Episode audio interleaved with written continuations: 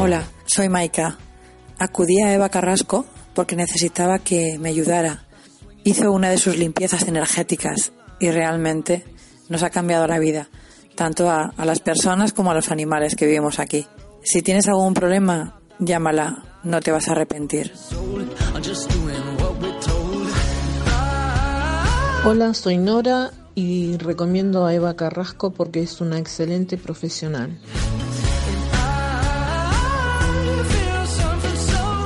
Yo recomiendo a Eva Carrasco porque es una gran profesional y una excelente persona y muy efectiva.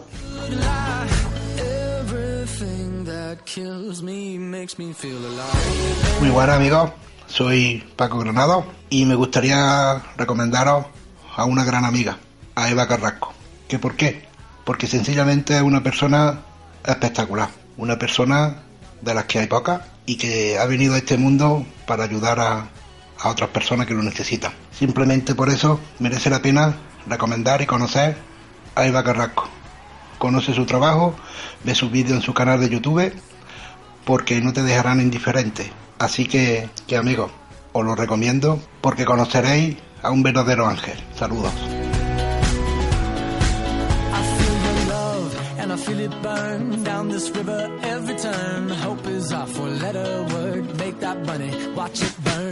Soy Raquel y recomiendo a Eva Carrasco porque lo que dice y lo que hace es verdad. Y cuando termina su trabajo, la vida de las personas mejora.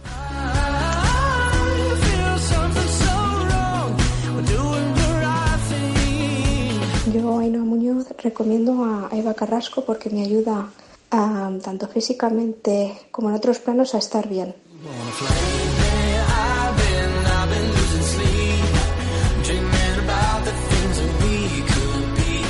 Hola, mi nombre es Anik y recomiendo a Eva Carrasco, pues ella hizo una limpieza energética en casa y ayudó a mí y a mi familia a poder seguir adelante y a quitar piedrecillas que teníamos en el camino, tanto en el terreno familiar, amoroso, económico y también en lo que respecta a la salud.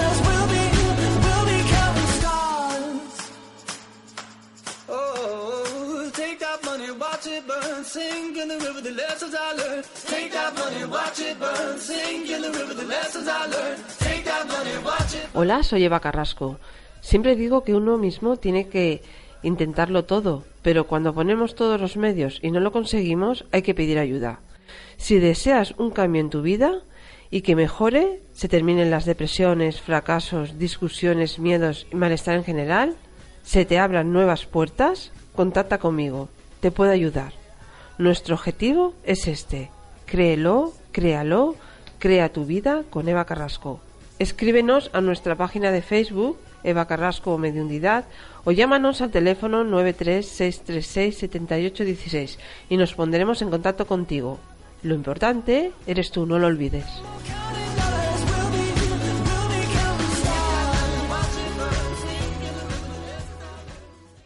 Buenas noches, familia de Enigmas al Descubierto. Esta noche, una vez más, como cada jueves, en las tertulias estas del misterio que hacemos eh, aquí con nuestros buenos amigos. Esta noche nos acompaña Iván Torregrosa. Iván, buenas noches, bienvenido. Muy buenas noches, muy bien hallado como siempre en tu casa. Gracias. Y enseguida estarán con nosotros eh, Pedro Girón y Eva Carrasco. Vamos a darles un cuartito de hora, 20 minutos, porque estaban que se del trabajo y enseguida estarán con nosotros. Pedro, tema de hoy ha sido un poco improvisado. Vamos a, no sé, vamos a tocar un poco el tema paranormal, quizás. Venga, vamos a ello. Vamos a ello que, te, materia, material hay suficiente como para, para rellenarlo y sacar diferentes conclusiones. Imagino que, imagino que en esta mesa Aquí yo creo, mira que nunca suele pasar, ¿eh? porque siempre decimos, venga, vamos a sacar una tertulia de algo y acabamos todos estando de acuerdo con lo mismo, casi siempre. Bueno, pues mucho me temo que esta vez no va a ser igual que las otras. No sé por qué me da a mí también que vamos a estar hoy en, en, en, esa tangente, ¿no? Que va a haber distintos puntos de vista. Pero bueno, así para, para empezar un poquito por encima, Iván, yo sé que a lo mejor tú no eres muy creyente en el tema paranormal, pero sí que tienes conocimiento de gente muy cercana a ti que ha vivido una experiencia un poco eh, diferente a lo que sería lo normal. Sí, vamos a ver, eh, creyente o no, yo he, yo he dejado de ser escéptico hace algún tiempo, ¿no? Porque el escepticismo no lleva a ningún sitio. Entonces yo prefiero ya definirme o ignorante o conocedor de algo, ¿vale? Entonces ahí eh, no es que sea una corrección que te haga, sino simplemente es, mi, mi, estado, ¿no? Desde hace bastantes años de frente a la vida. En, en, los temas paranormales no es que sea escéptico, que ya no lo soy, como he dicho, sino que soy bastante ignorante, aunque como tú bien dices, conozco un caso de muy, muy de cerca que no puede ser eh, erróneo, no, o sea, no puede ser mentira, no puede ser más que lo que, con, lo que se contó. ¿Por qué? Porque le pasó a mi hermana, a mi hermana mayor. En esto, esto lo hemos comentado alguna que otra vez que hicimos un programa hace, hace tiempo de esto. Y bueno, empezamos, si te parece, ¿no? La, la tertulia por, por, eh, por, estos fenómenos paranormales. Los visitantes de dormitorio. ¿Qué serán? Exactamente. No, no, ya que estás, tira de carrerilla. Vamos, que te veo embalado, venga. Pues voy, a contar así eh, de la manera más, vamos a llamarla de la manera más aséptica posible, lo que pasó. Porque esto me lo contó a mí personalmente mi hermana. Y mi hermana, ante todo, tengo que decir, ante todo, que mi hermana es la persona mm, a ver cómo definirla, la, eh, la, persona con menos altibajos emocionales del mundo nunca está especialmente feliz, nunca está especialmente triste, siempre ha mantenido una homogeneidad en, su, en sus estados anímicos que es increíble, increíble. Además, esto, esto va más allá de lo que yo estoy diciendo aquí ahora mismo. Si, si la gente la conociera, lo vería. Es más, hasta su físico, ella es una persona que a día de hoy tiene 60 años, aún hasta hace poco hacía maratones y todo, hasta la, la, talla de la ropa la ha mantenido desde los 17 años. O sea, es que no ha variado prácticamente nada en su, en su vida, ¿no? Ella, bueno, pues eh, eh, ella también era, trabajaba en aviación, pues como yo he trabajado, eh, de hecho se jubiló en aviación hace poco, estuvo más de 30 años volando.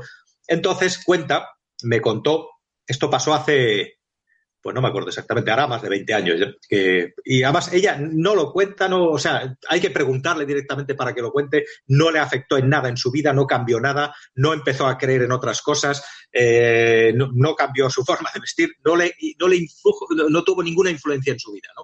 Bien, pues ella estaba durmiendo en, en un hotel, creo recordar que fue en Oviedo, además, sí, sí en el hotel de, en el hotel de Oviedo y en este caso sería el Hotel Reconquista, que es al que, al que normalmente vamos, ¿no? Las, tripulaciones. Pues ella estaba durmiendo y notó cómo, aún eh, estando despierta, cómo abrió los ojos en la cama por la noche y vio claramente, pero cuando ella dice que lo vio claramente, no es que lo sintiera ni que lo mm, pensase que estaba, sino que lo vio, uno de estos visitantes de dormitorio, de los que sabemos que parece que hay como dos tipos, ¿no? Unos que van eh, tocados con un sombrero y otros que van sin sombrero. Y parece ser también, por lo que aquel programa que hicimos y por lo que yo luego investigué un poquillo, parece ser que estos visitantes que tienen sombrero como que no generan, no generan miedo ni, generan eh, estrés a la persona que lo recibe ni nada. Pues a ella le pasó esto. Sí, simplemente vio una figura humana con un sombrero y parece como que, como es una silueta negra lo que ve, parece como que también llevaba un abrigo largo o algo así, ¿no? Desde luego, una silueta humana con su cara, con su cabeza, la cara, pero sin rasgos, sino la forma de la cabeza, ese sombrero, y lo vio por la noche, a oscuras. Podemos decir, bueno, pues ¿y qué? A oscuras las paraidolias son infinitas. Pero ella, como es como es, tan fría, se incorporó, puso la luz, completamente consciente, completamente en un estado de vigilia perfectamente normal, y lo siguió viendo. Lo siguió viendo hasta que se desmaterializó. Además, ella eh, lo cuenta y dice, no, no, es que además no podía ser nada que no fuese eso porque era opaco, o sea, no podía ver a través, no era translúcido, que podía ser ya un reflejo de algo, bueno, todas las explicaciones que cada uno le puede dar.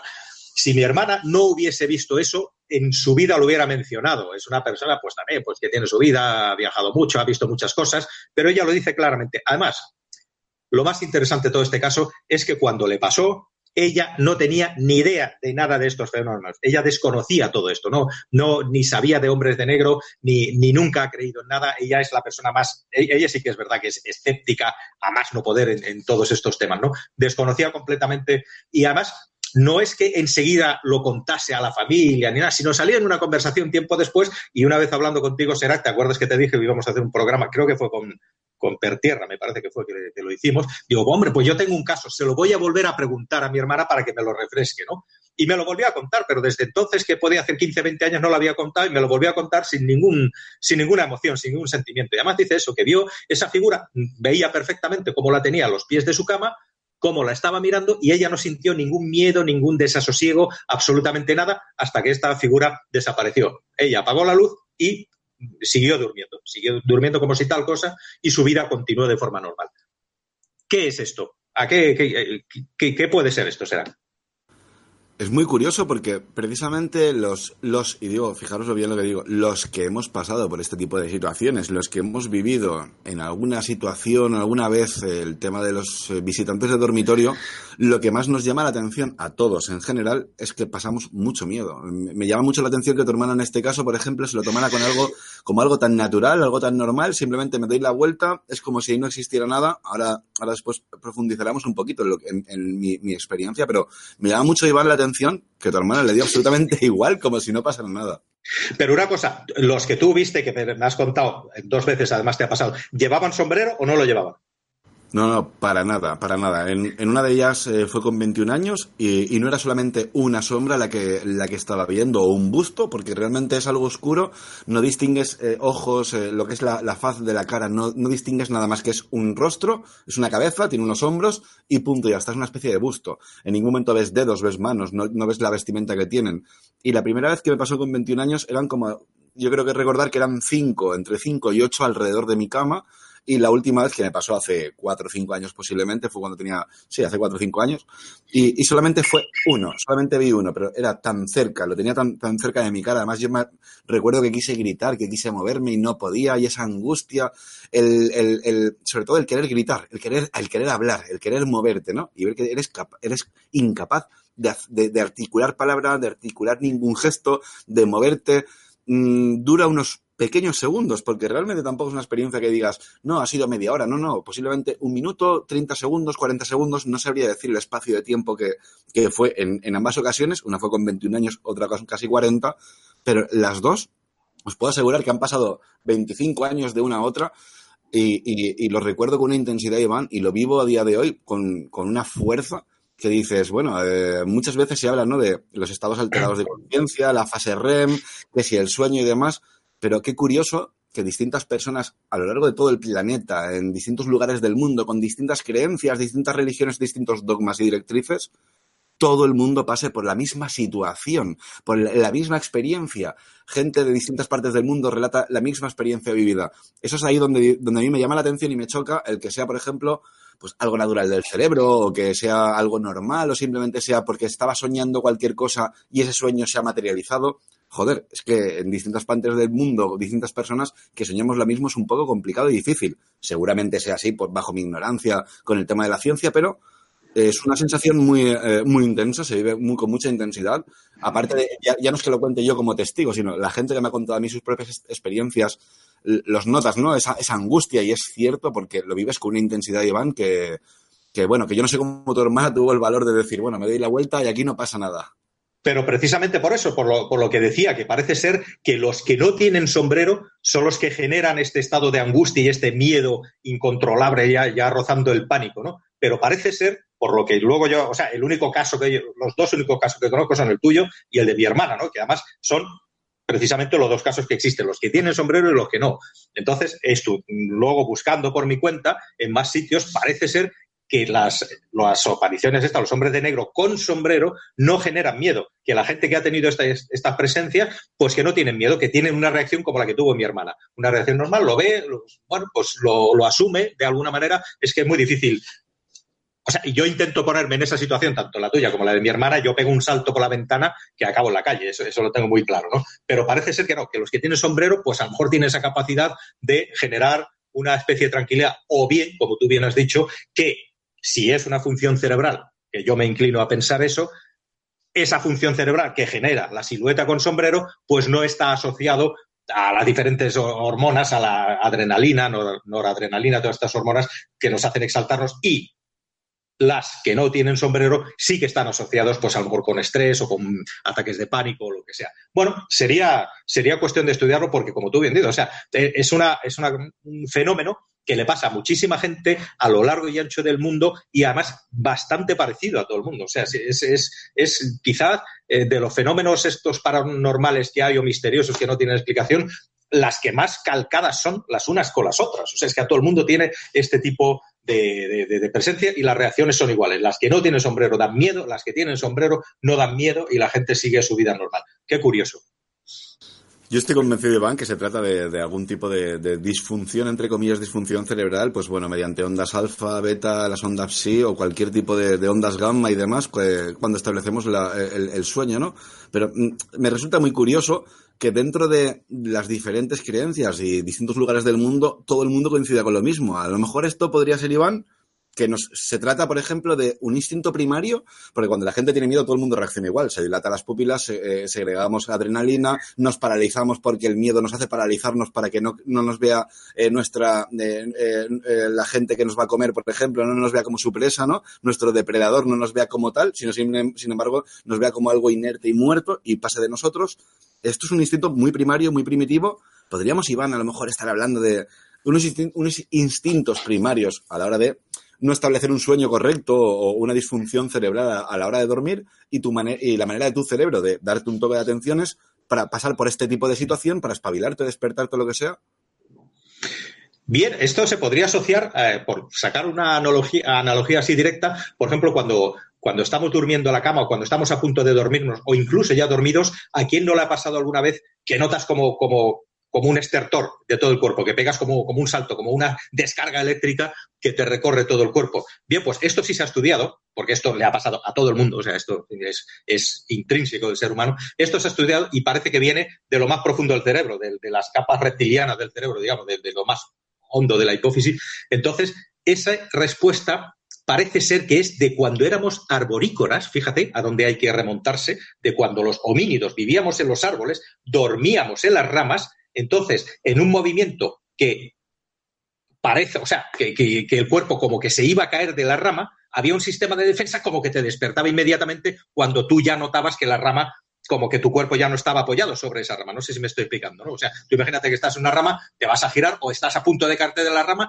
tu cuerpo lo nota y pegas un estertor para enseguida poderte agarrar y, no caerte al suelo, ¿no? Están los depredadores. Pues fíjate qué lejano es ese, es ese, ese, rescoldo que nos queda, ¿no? que es vestigial. Nos siguen dando esos mismos calambres cuando ya no tienen ninguna utilidad, porque no te dan porque te vayas a sacar de la cama, te pueden dar en cualquier momento. Pues esos, eh, eh, ¿qué es lo que lo detona? Pues ahí es lo que habría que mirar, que sería lo interesante.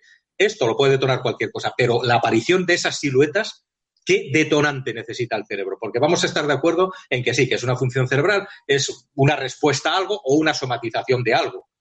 Vale, pero ¿qué es lo que lo detona? Entonces, el estudio sería mirar a ver en qué momento de su vida estaban todas esas personas, bueno, pues hacer esos estudios de doble ciego, de tal, eh, para ver a ver eh, si hay más que tengan en común estas personas para tener estas, estas apariciones. Pero no sé, por mucho que uno busca información sobre esto, no hay nada. Entonces no hay ninguna explicación todavía que se le haya dado están luego, pues hombre, imagino que la gente más inclinada a pensar que son apariciones reales, pues que tienen algo que ver con la parapsicología o lo que sea, vale, pues también es una posibilidad, es una posibilidad tan válida como la otra. Pero sería curioso que, o sea, sería bueno interesante por lo menos que alguien se molestase un poco en estudiar estos fenómenos porque a la vista está, o sea, tú pasaste un terror enorme, tú pasaste mucho miedo.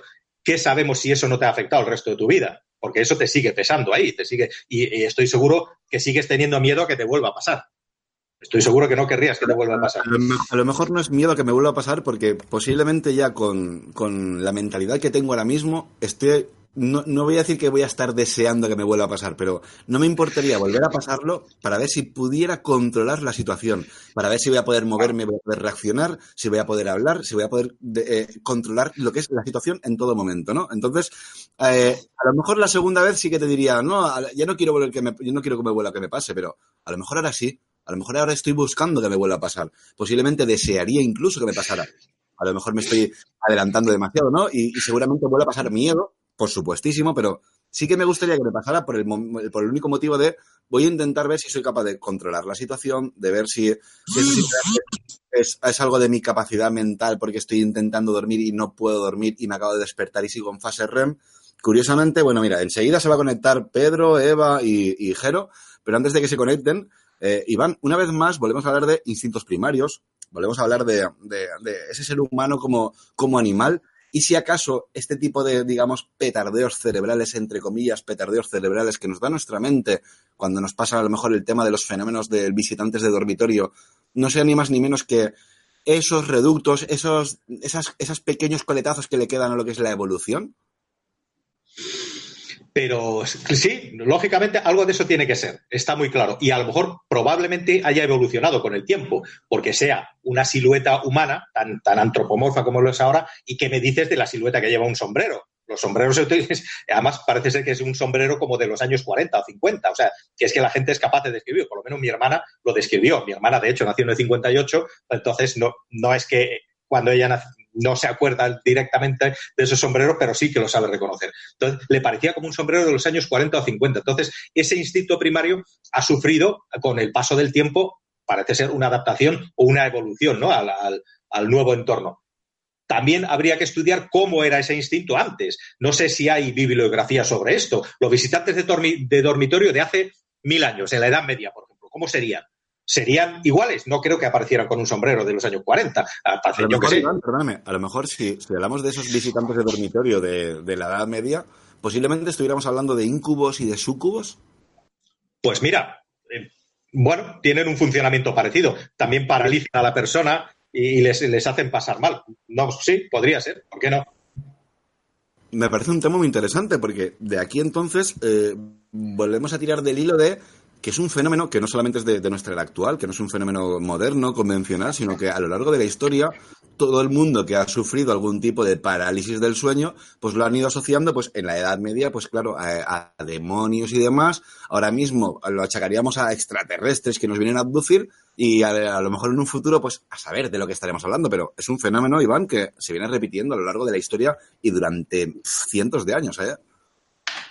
Eso parece. Sería interesante recopilar toda la bibliografía que exista sobre, sobre el fenómeno. Me parece que tenemos que dar la bienvenida aquí a, a- a gente que están esperando su turno para entrar. Tenemos, tenemos visita. Buenas noches, Eva Carrasco y Pedro Girón. Hola, buenas, Buenas noches. noches. No sé si nos escucháis bien, nos veis bien. Perfecto. Se escucha de maravilla. Disculpar el retraso, pero venimos Nada. corriendo, corriendo para estar con vosotros. Sí. Nada, nada, eso no hay problema. Se- Será que yo ya hemos calentado un poco motores aquí. Ante todo, buenas noches. Buenas noches. Están muy buenos, se os ve y se os oye perfectamente. Buenas noches, ¿qué tal? Pues me alegro de verte, Iván, y bueno, hemos coincidido en tertulia de desconocido, igual que serás, y es un placer estar en el canal de Enigmas para hablar de lo que queráis. Igualmente, igualmente. Pues ya, ya nosotros ya hemos empezado, Serax. Pues precisamente estábamos hablando de visitantes de dormitorio. La cosa se ha terciado a- hacia este lado y resulta de que lo que estábamos comentando en un principio, pues bueno, ya sabéis que nosotros nos tiramos más por parte de la ciencia, pero ya que estáis vosotros aquí, que os gusta más el tema de la mediumnidad y conocéis mucho más que nosotros sobre el tema, Eva, Pedro, ¿qué opináis sobre el fenómeno de, las, eh, del- del- de los visitantes de dormitorio? ¿Empiezas tú? Bueno, a ver, yo como visitantes de dormitorio solo he tenido dos experiencias. Es, decir, eh, que haya visto yo claramente, es, antes de empezar con todo esto, que creo que ya lo he comentado, fue una especie de escarabajo enorme, y lo vi claramente, eh, que me levanté, me quedé mirándolo, alucinando, y me lo miraba, y fue como que lo absorbió un agujerito y- y se absorbió. Eso es lo que yo vi. Que te quedas un poco así porque estaba como flotando y era aparte enorme. Pues un escarabajo gigante o una especie de bicho. Y Sería la- Kafka. A lo mejor era Kafka que estaba por ahí. Yo bueno, te entra- no, no me angustia, ¿eh? Pero de que te quedas un poco así. Sí, ahora, y ahora comentaremos algún caso de una noche en la cual me, me despierta Ah, porque sí. estaba, estaba gritando y mm, ella relataba la visión de un ser pues a escasos metros de la- estamos en la habitación de noche, no sé, las 3, las 4 de la mañana Las 3 de la mañana. y se, bueno, pues ella se sobresalta, me, me- me despierta gritando y había un ser que ella veía perfectamente que era, ella lo describió como una especie de un, de un bicho, ¿no? No, así no. Como era un, Era como una especie de mago. un mago. No sé, eh, la- lo, lo que tenía así eran los ojos. mm, Lo que me asustó es verlo enfrente de mis narices. Estaba acostada Entonces, a escasos metros, abro los ojos y lo veo. Y miré, eh, grité miré la hora, es decir, estaba despierta, no era un sueño. Y lo que me, me alucinó fue eh, los ojos negros, redondos, muy negros, que sabía que no era una cosa, vamos, que me asusté, era algo negativo, está claro. Pero Eva, en, en algún momento, por ejemplo, eh, tú estás reportando que llegaste a verle lo que era la forma de los ojos, e incluso a lo mejor posiblemente el rostro. Los que hemos vivido este tipo de experiencias, en su inmensa mayoría, lo reportamos como un busto, una sombra negra, donde no diferenciamos Y, aparte, y era de color plata. Iba plateado, con gorrito y todo. Lo recuerdo perfectamente y no es un sueño. ¿Y llegaste a sentir miedo, Eva? Muchísimo, sí. Creo que me oyó todo el barrio. Y el grito tan tremendo que, que pegó, sí. Sí, sí. Sí, sí, me todo. No, y es- está muy relacionado el hecho de la visitante de dormitorio con la parálisis del sueño. Yo sí, si podemos hablar de eso también algún día, pues podemos eh, yo relatar alguna experiencia muy desagradable en cuanto a las parálisis del sueño. ¿eh? Como recuerdo dos o tres muy desagradables, se pasan muy mal, son, es un, bueno, serán segundos, pero se te hace eterno. Y sí hay mucha gente que relata ese tipo de experiencias, tanto de, de parálisis del sueño como visitante de dormitorio, que hay gente que lo relaciona con el tema extraterrestre, el tema UFO, otra gente lo relaciona con el tema, incluso, fijaros, de, pues, de los reptilianos, de los, los incubos, los sucubos, o sea que es, una, es un espectro muy amplio. Bueno, yo esto, a ver, yo he tenido una. Y también fue, la mayoría de las cosas me ha pasado antes de meterme en esto, ¿eh? Y fue tremenda, porque fue como una lucha. Y yo vi lo que me, yo lo he comentado alguna vez, yo vi lo que me quería coger, ¿eh? Lo vi de lado, pero lo vi. Y era horrible. Me- ¿Y qué era? Pues eh, lo que yo vi, lo que pude ver y no se me olvidará en la vida fue una especie de... o sea, eran unas manos enormes, a- alargadas y quemadas. Era, tenía como, como, no sé, era una cosa rara, Deforme. deforme, sí. Y me- recuerdo que era la cara como alargada y también lo, lo mismo que en las manos. Pero, pero Eva, Eva, escúchame, ¿por, por qué crees que este tipo de entidades, vamos a llamarlas entidades, ¿vale? Por ponerle algún nombre bajo mi ignorancia, ¿por qué crees que, que ese tipo de entidades, seres, como lo queramos llamar, se acercan no todo el mundo, sino a cierto tipo de personas muy concretas, a ciertas horas de la madrugada, porque nunca es a las 5 de la tarde o, a la- o a las, o a las 6 de la mañana, siempre es... No, a mí fue, fue a las, mm, mira, estaba, era un día festivo, a las nueve y media o diez de la mañana. Y aparte yo tenía los ojos cerrados y había luz, entraba la luz, yo veía la luz y no podía abrir los ojos. Y entonces, primero, primero, porque lo recuerdo, fue que no, podría, no podía abrir los ojos. Y de repente veo algo que me coge. Y estuvo ahí como una especie de lucha entre esa cosa y yo, no, no- no sé explicar cómo, y, ya- y, ent- y entonces dije, lo primero que hice fue llamar a mi madre, mamá, digo, ¿qué es lo que ha pasado? Claro, porque era horrible. Eh, no es por nada, pero espero que la próxima vez que conectemos tengáis la webcam puesta en otro sitio, porque esa puerta del fondo me da mucho, mucho, mucho miedo. Está hecho adrede, eh, estamos en enigmas al descubierto, pues lo mismo, mira, si No, vemos- no, tranquilo, que está todo muy bien aquí, muy equilibrado y muy Ya serio. se encarga Eva de, de limpiar el- la estancia, pero oye, pero nu- nunca se sabe. Sabéis que hay muchos testimonios que relatan, por ejemplo, cuando están haciendo una emisión de vídeo, incluso las baby cam, que hay muchas experiencias. Las cámaras sabes que recoge incluso más el espectro, más, más que nosotros. O sea que lo mismo hay alguna sorpresa. No, no, aquí el único experto que hay soy yo. Justamente antes de que, de que aparecierais vosotros, estábamos hablando además de, de ese tipo de experiencias, pues bueno, en la actualidad como, como eh, bueno, visitantes de dormitorio, pero si hablamos de, de esa edad media, posiblemente estuviéramos hablando, como comentabais, ¿no? Esos incubos y sucubos, eh, eh, a- las cosas como son. Yo no, no sé el término cuál sería el real y cuál debería ser el, el- el de verdad, pero lo que no me cabe duda, eh, Iván, Pedro y Eva, es que el fenómeno es, es real. Da igual, es, es contemporáneo, da igual la época de, de la historia, da igual cuando estés, pero el fenómeno está ahí, simplemente lo adaptamos a nuestras creencias, pues como hacemos con la mayoría de fenómenos, en este caso, por ejemplo, pues por, por decir uno, ¿eh? el fenómeno ovni o las apariciones marianas. Sí, es verdad, pero existe, hay algo. Eh, yo creo que es la lucha de todos los tiempos. Pienso, ¿eh? Pero entonces tenemos que considerar que eh, a la vista está, está claro, me corregís si no es así, que estas, estas presencias, estas apariciones siempre son por la noche, o sea, o bien en el sueño, entrando en el sueño o en alguno de los periodos o fases del sueño. Parece ser que en estado de vigilia no ocurren. Entonces, tenemos que decir, si acaso fuese, como hemos estado hablando hace un rato con Serat, alguna forma de alguna somatización del cerebro por algún estado emocional que uno tenga, eh, hay la pregunta que os quería hacer, ¿hay alguna evidencia de que a alguien le haya pasado algo parecido estando despierto completamente? ¿O siempre tiene que ser en estos estados? Despierto, eh, yo creo que... sí, sí, tengo... de, hace, poco.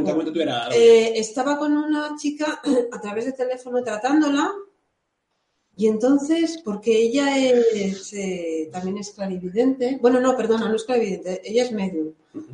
¿vale? Eh, jovencita, que no quiere saber nada de esto y pues se trata para estar tranquila y estar segura, porque como ha vivido malas experiencias, porque a ella, que le hemos comentado muchas veces, esta chica le han llegado delante de los padres a tirar, a, empujar y a tirar del pelo, y los padres lo han visto. Fueron los que se pusieron en contacto conmigo. Entonces estábamos, eh, le estaba haciendo una protección, vamos, que la limpié y le hice una protección y cuando le estaba haciendo la protección, noté una especie de cosa en el teléfono rara, pero bueno, yo siempre también soy así que no que me lo creo porque estoy viviendo ciertas experiencias, porque yo antes era muy terrenal. ¿Vale? Y bueno, pues oí el sonido ese raro y entonces hay un silencio. Y empiezo a decirle, pues por ejemplo, María, María, María. Y, yo decía, y pensé, ¿se ha cortado? Y de repente sale y me dice, ¡Ah! dice, no podía hablar, no podía hablar. Te oía, pero no me dejaban hablar. O sea, que es como una parálisis del sueño, en este caso, eh, estando consciente, ¿no? Es como una... Es decir, y lo que yo interpreté fue que al ponerle la protección, lo que ya estaba sobre ella, salió corriendo.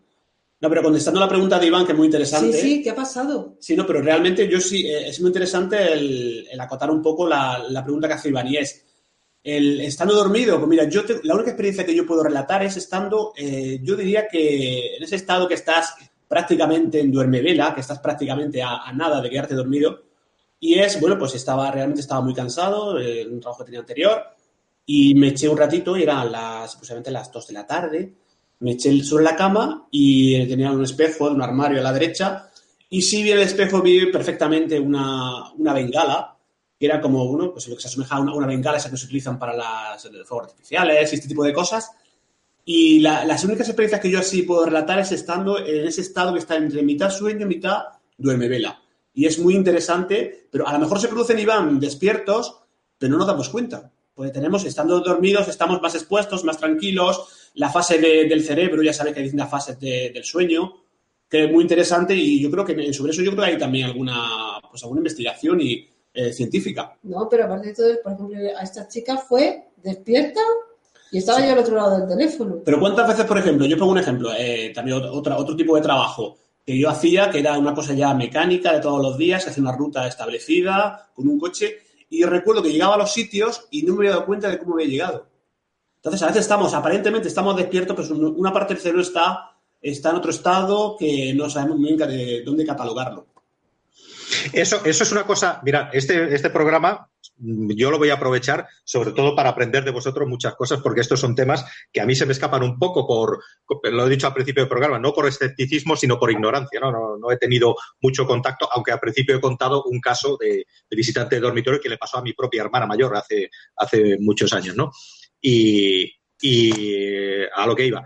Esto que acabas de decir, o sea, hay unas funciones del cerebro que parece ser que son como mínimo autóctonas, ¿no? Que pueden funcionar incluso aunque no estés eh, eh, pendiente de esas funciones. Me refiero, por ejemplo, hay casos, esto me ha pasado a mí. Yo eh, cuando realizaba vuelos muy largos, ¿no? De, América, que volvíamos de Chile, vuelos de 14 horas, llegábamos a Madrid por la mañana, después de haber tenido un jet lag allí y otro de vuelta. O sea, por eso lo estamos un día, entonces de verdad que el horario se te iba el horario biológico se iba muy lejos. Y yo tenía que conducir 55 kilómetros desde el aeropuerto hasta mi casa, habiendo aterrizado, con muchísimo sueño, con, sin saber qué hora era, con tráfico y tal. Y yo recuerdo, sin quedarme dormido, lógicamente, porque iba conduciendo, de precisamente esto. Enormes trayectos de autovía, de decir, pero ya estoy aquí, ¿cómo puede ser esto? ¿Cómo puede ser?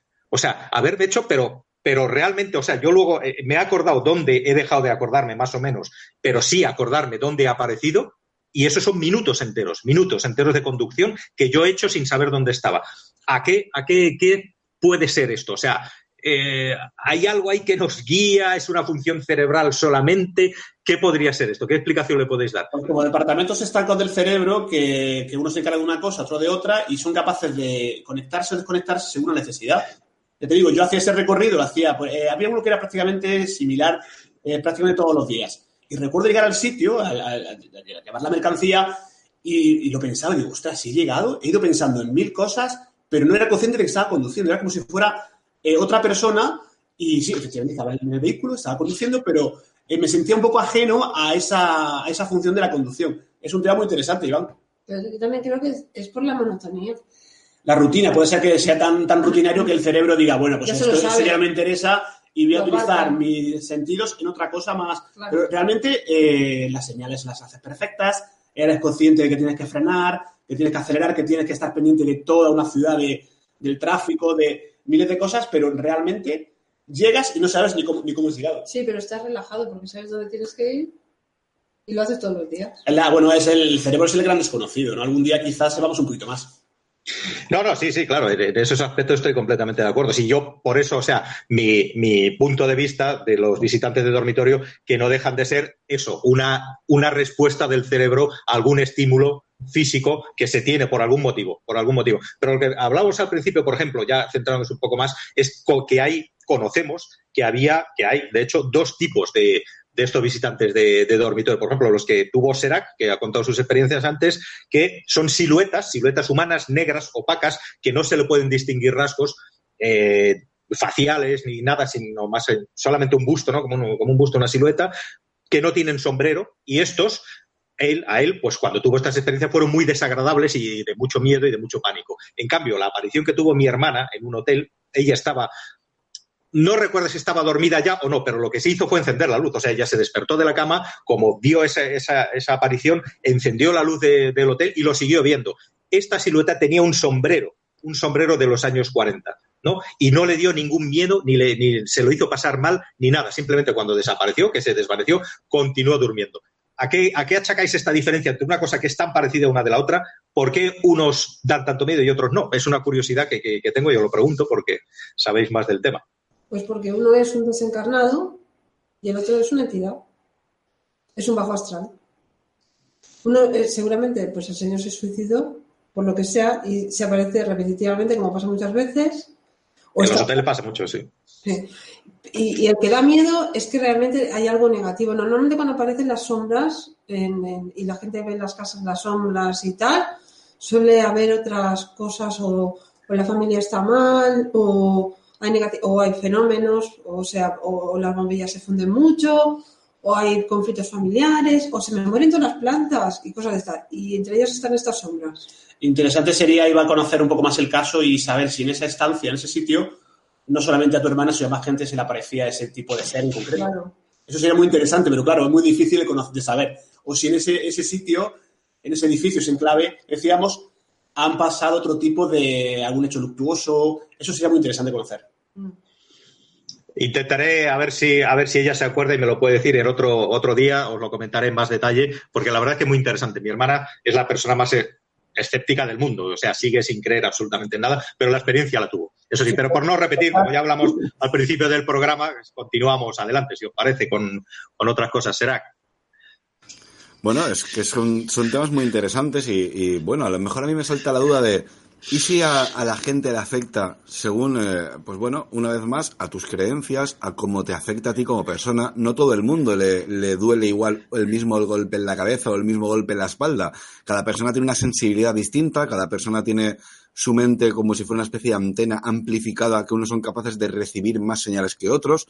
Entonces, yo creo que ese tipo de fenómenos nos afectan, y digo nos afectan, pues según como, te lo quieras tomar ante todo y so- sobre todo bajo tu ignorancia y, bajo al desconocimiento de lo que te estás enfrentando. Si tú no crees, por ejemplo, en el fenómeno paranormal, no crees en los fantasmas y no crees en este tipo de cosas y eres completamente escéptico y de repente te despiertas y sufres este tipo de, de vivencia, posiblemente te lo tomes como de qué tontería estaré soñando. Te levantas y a lo mejor, pues como tu hermana Iván, te levantas, enciendes la luz, bebes un vaso de agua y con las mismas te vuelves a meter en la cama si te gusta el fenómeno paranormal o te gusta el misterio, a lo mejor vives este tipo de experiencias, pues ya dices, coño, aquí pasa algo, aquí... Claro, y ya según cómo te lo tomes, porque luego aquí es lo que bien habíamos comentado en un principio, Iván. Hay gente que a lo mejor de, una experiencia así le, puedes, le puede crear un trauma para el resto de su vida. Todo es según cómo te lo tomes. Yo creo que esto es, estamos hablando de, las capacidades de la mente humana, estamos hablando de, de- sobre todo de única, exclusivamente de la mente. En el momento en que tú seas capaz de decir, eh, a ver, muchacha, tranquila, que es que esto ha sido una cosa que nos ha pasado porque nos hemos despertado, eh, cualquier cosa que a lo mejor no le encuentro explicación, pero eso no quiere decir que no la tenga, y ya está, y no le doy ninguna importancia. Ahora, eso, eso le podría pasar a una persona. Ahora, la persona siguiente que haya vivido la misma experiencia, pero luego se mete en internet, empieza a ver que es que hay un fenómeno, que es que algunas páginas dice que son extraterrestres, otras veces te dirán que son incubos, sucubos, etcétera, etcétera, etcétera. A esa persona posiblemente le puedes llegar incluso a crear un trauma, ya no, ya no simplemente por lo que haya habido, sino por el desconocimiento en base a lo que quiere conocer de lo que, ha- de lo que, ha- de lo que ha sufrido, claro. ¿Eso? Sí, yo creo que también, es decir, a veces los escépticos, yo, yo conozco gente eh, muy escéptica que cuando le ha empezado a ir mal, pues me, me lo ha comentado, que no cree en nada, pero que bueno, por H y por B, porque como yo también hago otras terapias, pues de repente me lo comenta, pues yo veo si puedo hablar con, esa persona y no cree en nada, pero resulta que le va mal que le va mal, que se tuerce una pierna, que luego le pasa otra cosa, que no sé qué, y entonces le- le- les hablas, lo- los guías un poco y, y hacen, y hacen lo que tienen que hacer, y se hace lo que se tiene que hacer y esa persona pues se mejora y me lo dicen. Pues estoy mejor, me ha dejado, es decir, hay muchos escépticos que, que pasan ciertas experiencias y ya no son tan escépticos. No, pero a ver, te- eh, yo creo que el, el concepto de escéptico es otra cosa que podemos hablar, ¿eh? No, está un poco desvirtuado. Yo me considero escéptico también. Todos somos escépticos en mayor o menor grado. Y es más, todos deberíamos ser escépticos. Incluso las personas, incluso videntes, clarividentes, porque para eso está la parapsicología, para eh, dilucidar un poco y separar un poco la, la paja del trigo de la paja, ¿no? Y efectivamente, mm, según eh, tus creencias, vas a, vas a ver unas cosas u otras. O mejor dicho, a lo mejor ves lo mismo, pero no das esa importancia. Si yo soy escéptico, o mejor dicho, soy negacionista y veo una- un señor con un sombrero, una noche me despierto, digo, bueno, pues a lo mejor, oye, pues no le tiene importancia ninguna. Y otra persona se condiciona tanto que se asusta, se atemoriza, se aterroriza y ya no quiere aparecer más por allí. Yo creo que un poco según nuestras creencias, y aparte esto viene de, de- de hace muchísimos años y muchísimos siglos, que prácticamente son patrones repetidos. Extraterrestres, ángeles, demonios, yo creo que todo más o menos va por el mismo camino. Pero si el río suena, agua lleva. Entonces, yo era muy escéptica, pero mucho, hasta que me pasó lo que me pasó. Y mira que yo de pequeñita, pero yo me quise separar de todo esto y luego, mira, lo estoy haciendo, pero que escéptica era. Y a veces he pensado lo que me he reído y, y me toca ahora. ¿no? Y yo, siendo escéptico, veo, veo cosas y, y vivo experiencias al lado de Eva que, que son que realmente no tienen explicación ninguna. No. Y lo que sí quiero es llegar al fondo de la cuestión, como, como sé que le pasa a Serán, sé, sé que le pasa a Iván y otra gente que conocemos, que realmente no desechan los fenómenos, pero sí quieren llegar un poco al, al quid de la cuestión, que nunca llegamos eh, en muchos de ellos.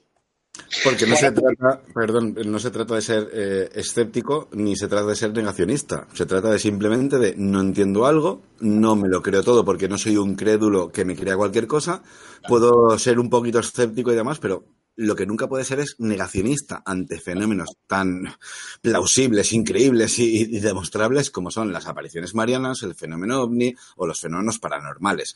Hay cosas que no se nos escapan a nuestra comprensión, por supuestísimo. Ojo, una cosa es que tú no las puedas explicar, no quiere decir que sean inexplicables, son inexplicadas, no tienen explicación porque no se la puedes encontrar ahora mismo, pero la tienen, por supuestísimo. Ahora, negar el evento, negar la incidencia, negar la aparición negar el fenómeno, pues me parece que es de, completa ignorancia y por más que quieras ser escéptico o negacionista, lo que eres es un completo ignorante. Sí, pero será, ya sabes que mucha gente, pues si no ven un libro escrito de, de forma científica, eh, no se le ha puesto una- un resultado, algo que, que se, un fenómeno, pues ya evidentemente lo desechan. Pues si la oficialidad no le da resultado a, lo que es a una sombra y no pone sombra, significa tal, tal, tal, y da una, explicación, eh, entre comillas, científica, no, se lo van a creer, ya lo sabéis. Yo he llegado, después de, mucho, de mucho, he llegado a, una conclusión, a una reflexión que es, a lo que estáis hablando ahora mismo a colación, es que existen fenómenos que ocurren e intentamos encauzarlos en unas explicaciones que ya están establecidas. Y me voy a intentar explicar. Hay muchas, vamos a hablar de ciencia, de la palabra ciencia, ¿no? el método científico, las explicaciones científicas, la metodología científica sirve para demostrar una amplia gama de cosas. Pero no tenemos por qué no pensar que hay muchas cosas, y de hecho las hay, que la ciencia, en esos canales que tiene, no puede explicar. Entonces, el ser escéptico es ser un poco, mm, no quiero utilizar la palabra cerrado, voy a utilizar una palabra peor todavía, e-, es, ser un poco limitado, ¿eh? porque solamente te estás limitando a una metodología establecida que existe, que sirve para, muchísimas cosas, pero hay cosas que ocurren que no van a encajar nunca en la ciencia. Por ejemplo, hay un, ejemplo en la misma ciencia. La teoría cuántica, con la gravedad, no hay manera de unirlo. Y estamos hablando de ciencia dentro de la ciencia y no, no encuentra la manera de unirlo. Entonces, los fenómenos parapsicológicos, yo creo que es ridículo, ridículo intentar darles una explicación científica. Yo creo que por ahí no va a estar. Tampoco tengo la respuesta de cómo, de cómo se va a explicar esas cosas, o a lo mejor la pregunta es, ¿realmente necesitan ser explicadas? Es que a lo mejor no necesitan ser explicadas. Eh, existen porque sí, porque están ahí y quizá cada persona que los viva, que los disfrute o los sufra según, pues tiene su propia interpretación de lo que le está pasando. Pero no creo que tengamos que meterlos en el embudo de la ciencia ahí a presión a ver qué sale por el otro lado. Yo creo que en esto no se puede aplicar la ciencia. Bueno, a lo mejor en esto no se puede aplicar la ciencia, pero posiblemente, Iván, si cada persona que ha vivido una experiencia extraña, diferente o, anormal a la, de, su día a día y parte de la ciencia le prestara un mínimo de atención, posiblemente seríamos más y más de tantísimos fenómenos, no solamente sobre el fenómeno paranormal, fenómeno ni fenómeno de cualquier tipo, como lo quieras llamar. El problema es que a día de hoy, por ejemplo, cualquiera que haya vivido algo, que estoy seguro que muchísima gente, más de, más de lo que nos podemos imaginar, personas de su día a día y de, una, de, un, de un diario normal y corriente han vivido fenómenos completamente extraños y anormales. Lo que pasa es que, ¿cómo voy a comentar esto si en el momento en que yo diga que he visto algo raro se van a reír de mí, me van a tachar de loco, me van a tachar de conspiranoico, me van a tachar de que estoy mal de la cabeza? Es lógico hasta cierto punto que la gente no quiera compartir sus experiencias, a no ser que sea a petit comité, como, como suele pasar con tantos pilotos, ¿verdad, Iván? Que nos tienen que comentar bajo escondidas todo lo que pasa con el fenómeno ovni por ahí arriba. Pero, por ejemplo, eh, y volviendo al tema de la ciencia, por ejemplo, tiene un problema muy grande. Un problema por un lado, a lo mejor es una virtud para otros, pero la ciencia dice que si no se puede medir es que no existe. Bueno, yo le daría con todo el, con todo el cariño y con todo el respeto de la frase, le daría una patada en los huevos a un científico y que me dijera que no le duele, porque no lo puede medir. ¿Cómo puedes medir la escala de, dolor? ¿Cómo puedes medir los sentimientos? ¿Cómo puedo demostrar que yo quiero a mi madre? ¿Cómo puedo demostrar que a mí me duele la cabeza? No tengo una escala de de medida ante cierto tipo de cosas. Pero que el fenómeno es existente es innegable. Ya no es cuestión de ser escéptico, de ser negacionista, de ser científico, de basarte simplemente en las pseudociencias. El fenómeno está ahí. Luego ya el problema está en cómo lo interpretamos. Creo que la ciencia necesita un pequeño empujón, pero claro, aquí la gente te va a decir, no, pero ¿cómo vamos a invertir dinero en investigar esto si podemos estar investigando en el cáncer o podemos estar investigando en cualquier otro tipo de cura para otra enfermedad? Por supuesto, claro que sí, pero sí que es cierto que hay investigadores y científicos que se basan sus ramas de investigación en muchas de estas pseudociencias, pero automáticamente son rechazados en cuanto encuentran un resultado que puede llevar una cierta controversia a la ciencia convencional. Pues has mencionado la palabra clave de, estos días, ¿no? De, que hemos hablado hace poco de las, pseudociencias que la están catalogando, incluso algunas, bueno, pues ya sabéis que todo lo que salga de la oficialidad ya va a quedar descartado para el tema incluso de las terapias eh, alternativas, comillas, manuales. Y estoy, estoy, completamente de acuerdo contigo, serás. No sé, no sé si algún día podremos. Yo, yo sí me baso más en lo. Eh, me interesan más los testimonios que el fenómeno en sí. o sea, una persona que me cuenta un testimonio, pues le, doy veracidad porque yo sé que me está contando y no, no lo va a mentir, porque le cuesta muchísimo el, contarlo. Tú lo sabes, que la gente, para que se hable cuente un caso, le cuesta muchísimo. Entonces, claro, eh, me interesa sobre todo que, se abra, que lo cuente, que, que lo que a veces no se lo puede contar ni siquiera ni a su pareja, ni a su marido, ni a su hermano. Y entonces, claro, eso es muy importante.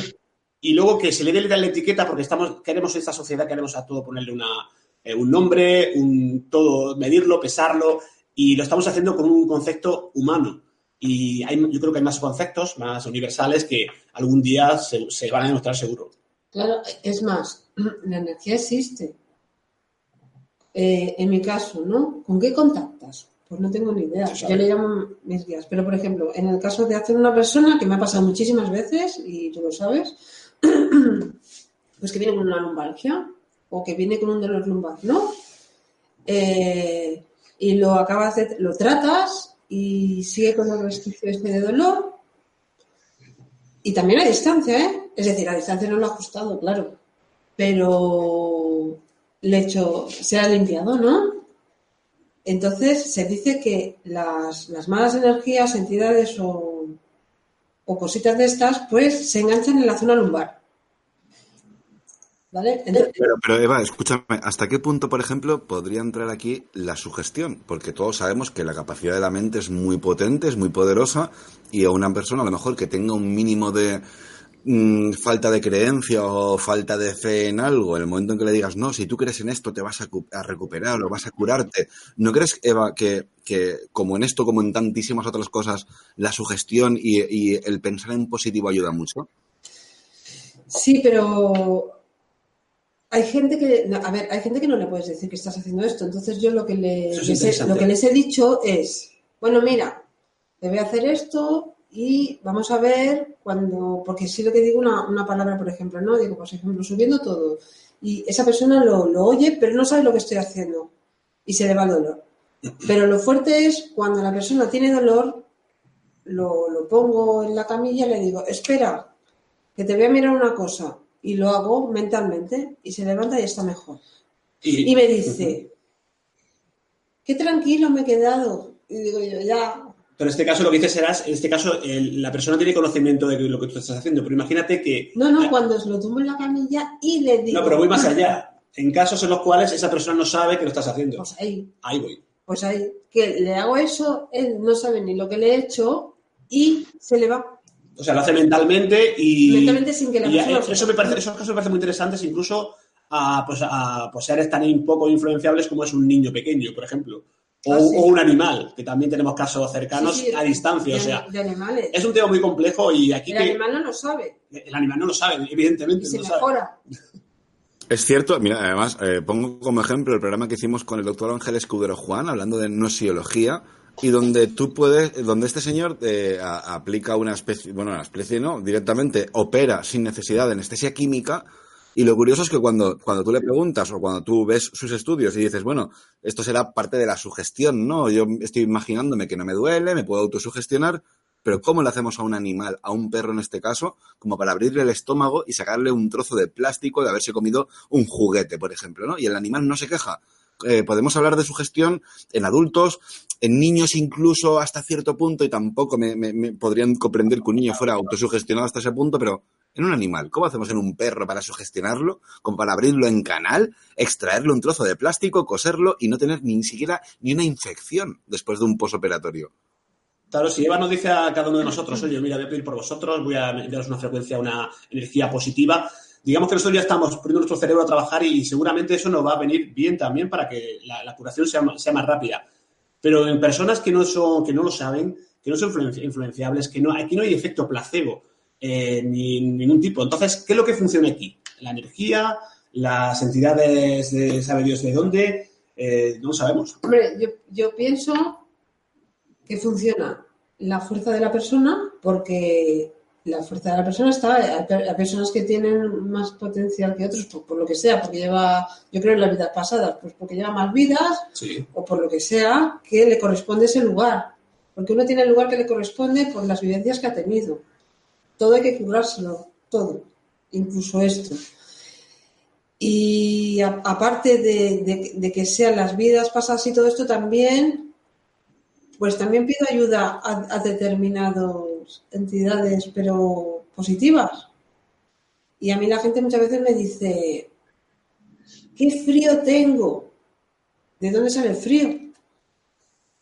Iván, ¿crees que en algún momento podemos estar hablando de, esa sugestión, ese poder de la mente o de personas que a lo mejor, como dice Eva, no saben a lo que se van a someter, pero saben que van a, ver, que van a ser sido sometidos?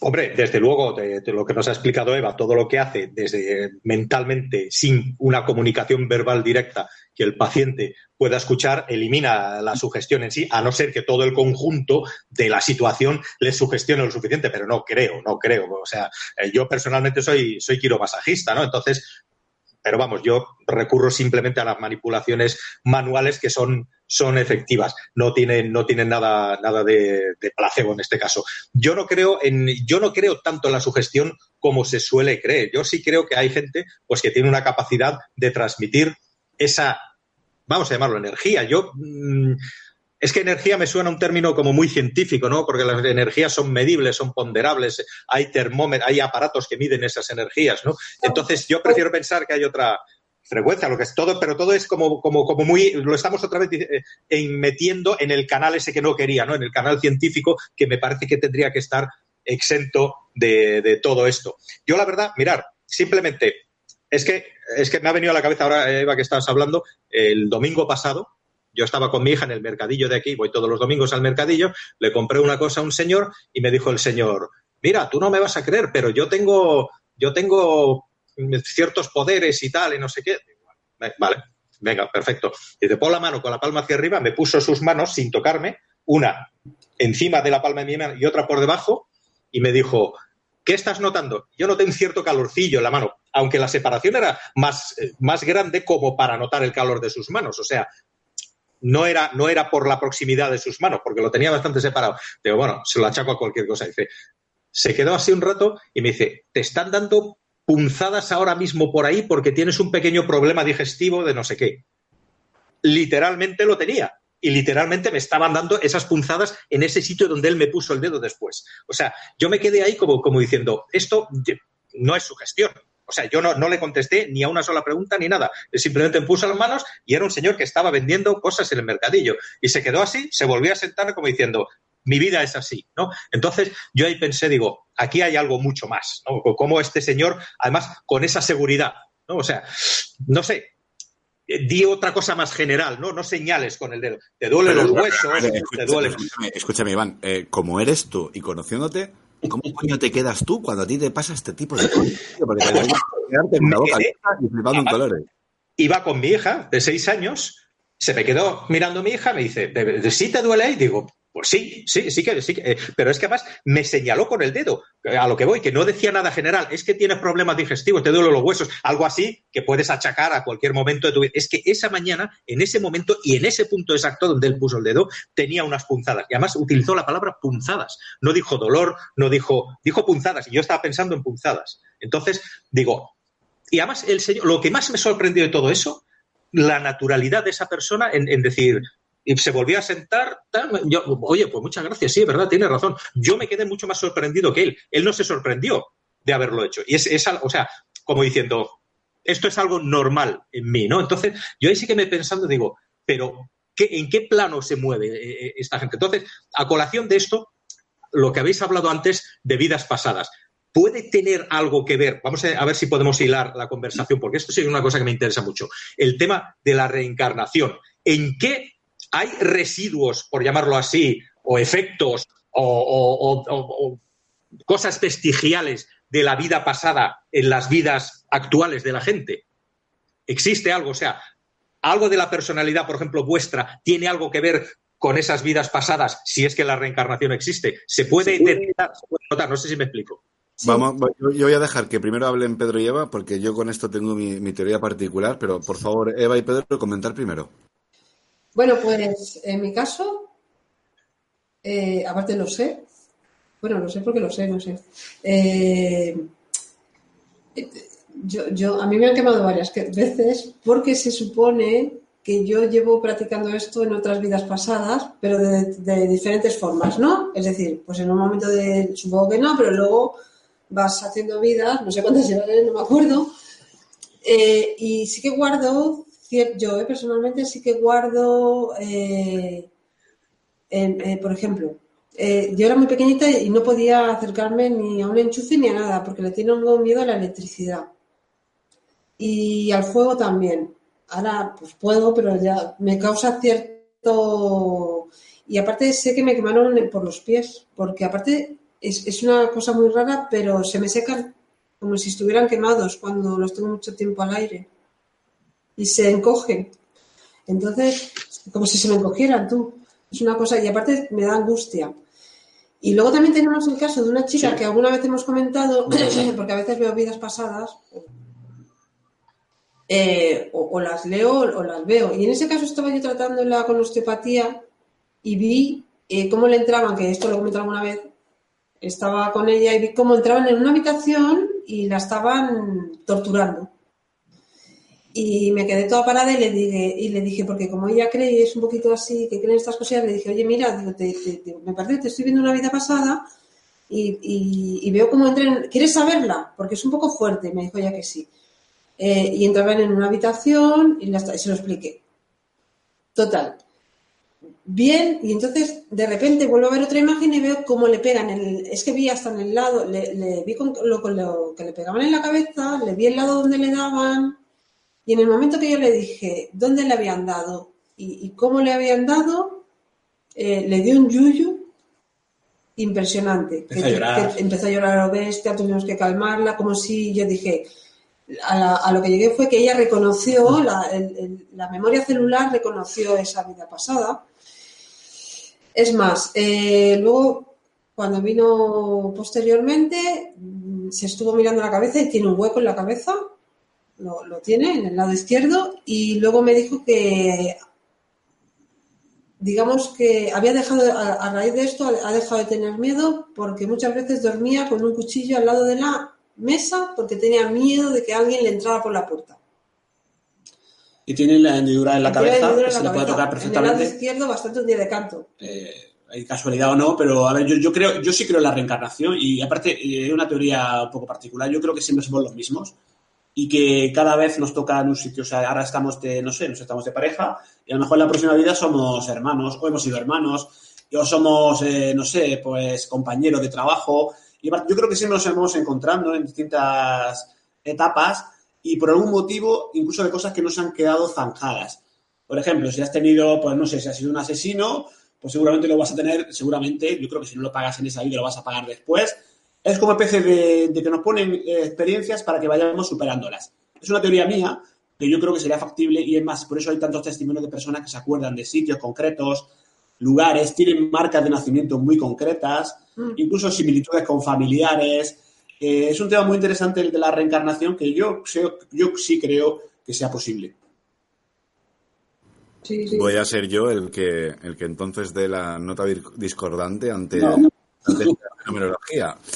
Yo estoy convencido que, eh, bueno, que sí que es cierto que hay una memoria celular, como bien decía Seba. Dudo mucho que, nosotros tengamos la capacidad de reencarnarnos, pero sí, por ejemplo, si heredamos los rasgos físicos de nuestros ancestros, los, los ojos de tu padre, la boca de tu madre, el pelo de tu abuela, la cara de no sé quién, eh, creo que también es lógico y está más que demostrado científicamente que también heredamos parte de la psique. Es decir, eh, yo, me, yo estoy heredando las cejas, las entradas de mi padre, que no soy calvo, aunque algunos se piensen que soy calvo porque me rapo la cabeza, pero bueno, las entradas de mi padre las tengo, las cejas por las de mi madre, el hocico tan, los morros tan grandes de mi madre también, soy muy alto como mi abuelo. Es decir, yo estoy heredando ciertos rasgos físicos, pero por ejemplo también los heredo psíquicos. Y de hecho os pongo un ejemplo. Vosotros sabéis que yo conocí a mi padre con 21 años y yo con nueve años, por ejemplo, me levanté una mañana necesitando ir a pescar y diciéndole a mi abuela, cómprame una caña de pescar porque necesito ir a pescar. mis genes, mi cuerpo, mi mente por dentro me pedía hacer algo que yo nunca había recibido ni enseñanza, ni nadie me había explicado cómo se hacía, ni muchísimo menos. Y yo lo necesitaba. Hasta que luego, con el tiempo, conozco a mi padre y me doy cuenta que, claro, que este señor era pescador y demás, y le gustaba todo el tema, ¿no? Entonces, de ahí me viene todo el tema de cómo, por ejemplo, podemos tanto heredar los rasgos físicos como parte de la psique. Y de ahí vendría esa memoria celular que, por ejemplo, tienen las plantas. Cuando tú coges una planta, le cortas una rama y la metes en tierra y te sale un clon, estás clonando la planta.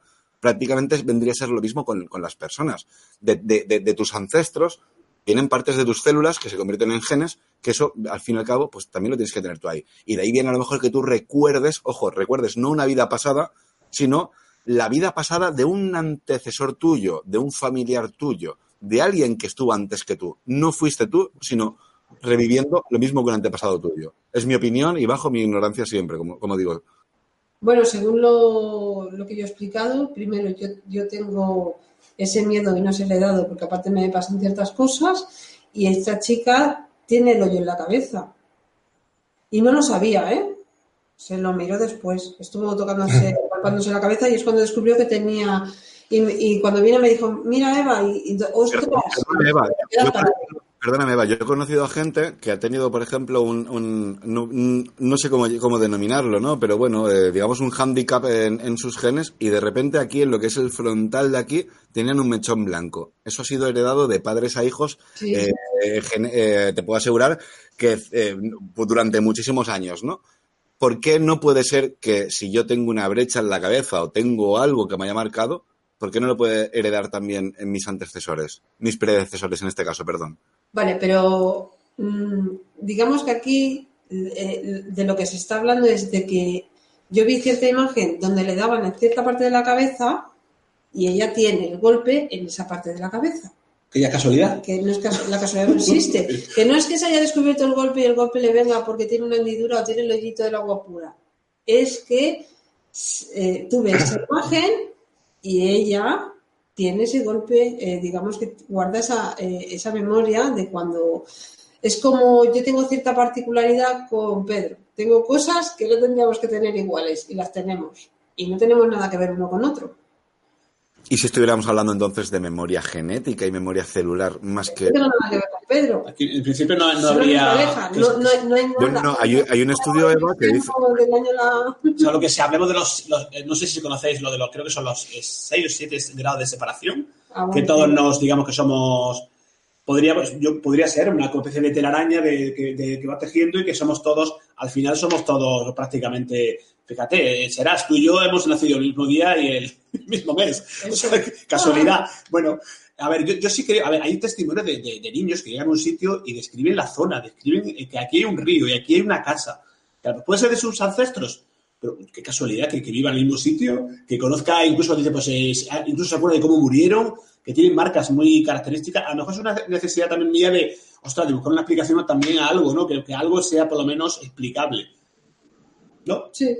Pero qué curioso, como, como muchísimas veces hay un hilo por ahí que si vas tirando de él, te lleva a tanta cantidad de misterios y de, y, de, y de cosas increíbles por descubrir que, claro, la ciencia a día de hoy no se va a posicionar con todo ese tipo de fenómenos, no lo hace con las apariciones marianas. A saber que, por ejemplo, en Lourdes tenemos al doctor de Francis, que es un doctor del Vaticano, científico y demás, que sí que demuestra que hay unas curaciones eh, espontáneas, vamos a decir espontáneas más que milagrosas, pero por ejemplo, parte de la ciencia no se va a posicionar con eso. Sin embargo, como bien decías, Pedro, qué curioso, ¿no? Cómo, cómo podemos recordar ciertas supuestas vidas anteriores, cómo podemos eh, encontrar a gente que es capaz de recordar, con, con- pero como si lo estuviera viendo ahora mismo, algo que pasó a lo mejor hace 200, 300, 400 años atrás en el tiempo. Pero Iván, eh, aquí volvemos otra vez a lo mismo. Estamos hablando de posiblemente eh, ese cerebro enigmático, misterioso, con grandes capacidades que tenemos a, cierta, a, a ciertas capacidades hoy dormidas, pero que las tenemos ahí porque las podemos demostrar, ¿no? Con tantísimos casos a día de hoy. Bueno, eh, vamos a ver. Si, cogemos la configuración molecular de una persona, ¿no? Vamos a hacernos pequeñitos, pequeñitos a las partículas, vamos a dividirnos en partículas. Tú coges a una persona y le empiezas a quitar sus moléculas una por una. ¿Vale? O sea, les empiezas, estamos formados por moléculas. De hecho, los componentes químicos de un, de un ser humano valen 40 o 50 euros, se pueden comprar todos en, en- en cuatro tiendas diferentes. Tienes toda la composición química de un ser humano. Otra cosa es cómo estén puestas. Bien, pues si tú coges un ser humano, le vas quitando molécula a molécula, molécula a molécula, ¿cuándo deja de ser un ser humano? Habrá un punto, o va gradual, pero habrá un punto de inflexión en el que deja de ser un ser humano y ya solamente tenemos una serie de moléculas, ¿no? Eh, pues en el recipiente donde los hayamos echado. Entonces, estadísticamente, si el universo tiene 13.800 millones de años, puede ser que tenga más. Estadísticamente, sería posible que esa configuración molecular exacta de la persona se repita en algún sitio. Entonces tendríamos exactamente esa misma persona. O si no, con pequeñas diferencias, pero sería lo más parecidos a esa persona. Entonces, a lo mejor esa es una forma de, darle forma a lo que sería la, la, reencarnación en sí. O sea, e, e, esas moléculas han configurado antes o lo harán después también esa persona con una configuración molecular muy, muy, muy, muy, muy parecida y esas mismas moléculas, porque hay que tener en cuenta una cosa, que las moléculas de las que nosotros estamos hechos ya estaban en la, creación del universo. O sea, ese material del que estamos hechos, como se dice, es polvo de estrellas. Entonces, simplemente se trata de que se vuelvan a configurar de esa manera. Estadísticamente es muy difícil, casi imposible, pero se puede. Dime, Pero perdona, Iván, qué curioso que hace un rato antes de que estuvieran Pedro y Eva hemos estado hablando de, esos espasmos que te dan en la cama cuando posiblemente estuviéramos recordando cuando éramos arborícoras, ¿vale? Si todo esto no fuera lo mismo, fuera un proceso de evolución. Hombre, yo personalmente, si, hay que vertir aquí las opiniones personales, eh, tú ya me conoces. Eh, yo sí pienso más que es una función más del cerebro o una, una de las defensas del cerebro, porque el cerebro lo que, lo que más hace con estas cosas que no nos podemos explicar es defenderse de algo, ¿no? Siempre hay algo que hace el cerebro para defenderse a sí mismo, ¿no? Porque al fin y al cabo somos el cerebro. Mm, yo soy muy radical en estas cosas, o sea, para mí, ya lo he dicho muchas veces en otros programas, para mí la vida no es más que un estado más de la materia, no es más, no es más, no, no, tiene, no tiene mucho más. Pero sí que es cierto que hay muchas curiosidades que todavía no podemos explicarnos, porque si ya nos metemos, por ejemplo, en la conciencia, ¿Qué es la conciencia, que a lo mejor está ligado a todo esto que estamos hablando. ¿Cómo puede ser un cerebro que no es más que una masa de células metidas en una caja ósea, cómo puede ser consciente de sí mismo? ¿Cómo puede ser esto? ¿Una taza? Una taza, no lo sabemos, pero no tiene pinta de ser consciente de sí mismo. O tiene otra forma de conciencia, pero nosotros sí. Entonces, todas esas funciones, o sea, el cerebro, desde luego, es que sí que es capaz de eso y seguramente de mucho más. Pero, ¿dónde empieza a estar la barrera de lo, de lo de los superpoderes del cerebro, digamos, ¿no? Porque parece que cada vez tiene más y más y más, más cualidades. ¿Dónde está el fin de esos poderes del cerebro? Es que no hay fin. Eh, yo creo que esos poderes, que no son poderes, eh, los tenemos todos, porque el, problema de la sociedad en la que vivimos es que hay problemas, pero si no tenemos problemas, nos buscamos problemas. No podemos vivir sin sufrimiento. Si no hay, la felicidad existe, pero si eres feliz, siempre te vas a buscar algo para no ser feliz, para tener un problemilla, y eso es verdad. Y es un estado mental para mí. Eh, todos somos capaces de enviar mentalmente energía. Como estamos sumidos en el sufrimiento, la energía que estamos enviando normalmente es negativa. Y hacemos grandes destrozos, nos estamos hundiendo a nosotros mismos. Pero somos capaces de enviar energía consciente todos e inconscientemente. Y normalmente no es una energía positiva. Muy poca gente envía energía al planeta, envía amor a la gente, etc. Normalmente eh, surge la envidia, los celos, el odio, la amargura, porque tú tienes y yo no, pues, pues hombre, pues si lo tienes porque se lo ha currado y se lo merece y porque le toca, pero el otro no lo entiende y lo quiere pues ya está envidiando a la persona que igual le ha costado muchísimo entrar en ese estado. Está mandando una mala vibración. ¿vale? Entonces, luego la gente cuando tiene ese estado de incoherencia, mucha, mucha gente es a Dios rogando y con el mazo dando, tiene un estado de incoherencia total y pide que quiere que le vaya bien. Pero ¿cómo te va a ir bien si estás enviando a este, ojalá que se muera, que le den, que se caiga? ¿Cómo, le va a ir bien? Pues no te llega lo que quieres o lo que deseas, mejor dicho, porque estás en un estado de incoherencia. Si, nosotros empezamos a pensar de otra, manera, pero todos, en, un estado global, el mundo podría cambiar. Pero, pero, pero nosotros, inconscientemente, o qué cansado estoy, qué mal me va, que no, pues todo es lo mismo que va a ganar las elecciones el PSOE, verdaderamente lo hemos creado, ha ganado las, elecciones el PSOE. Es cierto. Nosotros creamos las cosas, tenemos la capacidad de crear y últimamente creamos cada vez peor. No, y a nivel físico, que decía antes Iván, del cerebro, pues mira, hace poco se puede ya prácticamente descargarse la información dentro de poco de la que tenemos de cada uno nuestra, nos la podremos mandar en un, en un, disco duro, en un pendrive. Imagino que esa información incluso luego se podrá inocular en otras personas. A lo mejor eso es lo que hace el universo, ¿eh?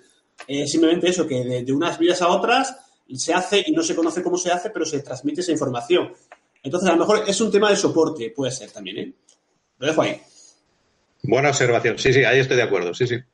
Efectivamente. Efectivamente. Sí, bueno, de hecho, se sabe, en los hospitales esto lo saben. La gente que quiere vivir a una enfermedad, que tiene una actitud más positiva, una actitud más eh, beligerante, digamos, con la enfermedad, aunque no pueda hacer físicamente nada contra ella, el, el, ratio, el porcentaje de gente que sobrevive a una misma enfermedad con las mismas características es mucho más grande de esa gente que realmente quieren vivir, pero simplemente con el propósito. ¿no? O sea, y el propósito en sí no es ninguna acción móvil, no es ninguna acción biológica, es una acción ¿Cómo? ¿De qué? Eh, o sea, la mente tiene el propósito de que tú sobrevives a la enfermedad y lo consigue. Ahí tiene que haber algo más. Eso sí que es cierto. Algo más tiene que haber. Hombre, yo creo que el, día de la muerte lo tiene ya pactado. Es decir, aunque nosotros no lo sepamos, si te tienes que morir, te vas a morir igual, hagas lo que hagas. ¿Vale? Entonces, sí que es verdad que yo creo que hay determinadas personas eh, y aprendizajes que nos ponen en nuestra vida y si una persona, eh, por ejemplo en mi caso, si yo tengo que ayudar a alguien a estar bien, es porque ya está pactado y tengo que ayudarlo y tengo que tener el propósito de ayudarlo y esa persona se va a poner bien porque yo ya tengo pactado que esta persona va a venir y yo le voy a ayudar a ponerse bien. Y tengo pactado que yo voy a matar a este y te, mata. ¿Vale?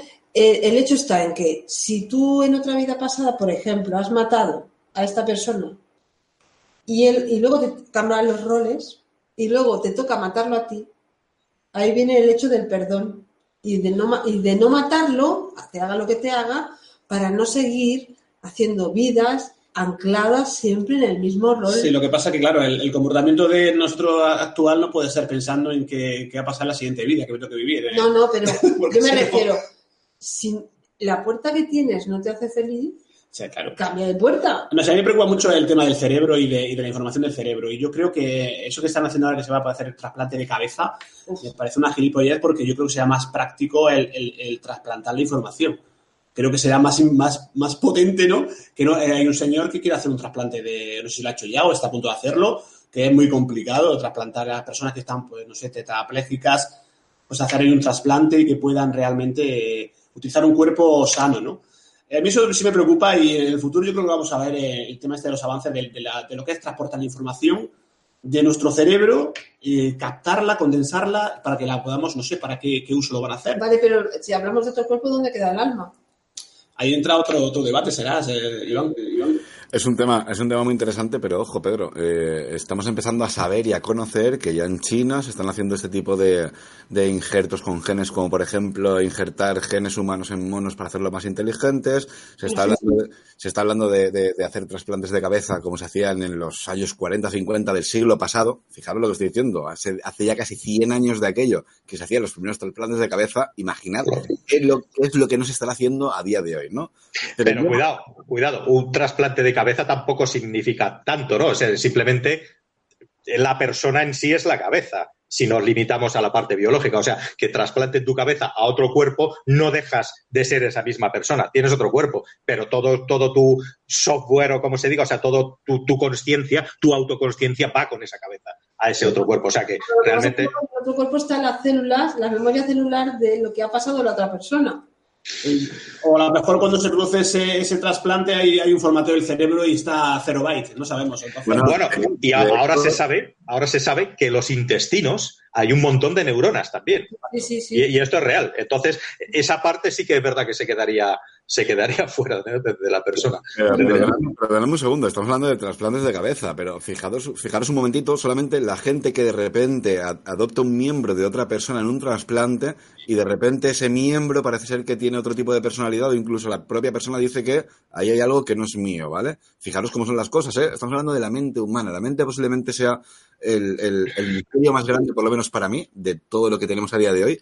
Y, sí. y, yo, a día de hoy, fíjate que nunca he hecho un programa como el que voy a hacer ahora mismo, cerrándolo de esta manera. Siempre lo cierro haciendo un pequeño comentario, haciendo un pequeño resumen de lo que es, pero esta vez lo vamos a hacer de otra manera distinta. Esta vez lo vamos a enlazar con lo que sería un próximo programa, que sería ¿qué es la mente humana? Es posiblemente el mayor misterio de los que tengamos a día de hoy.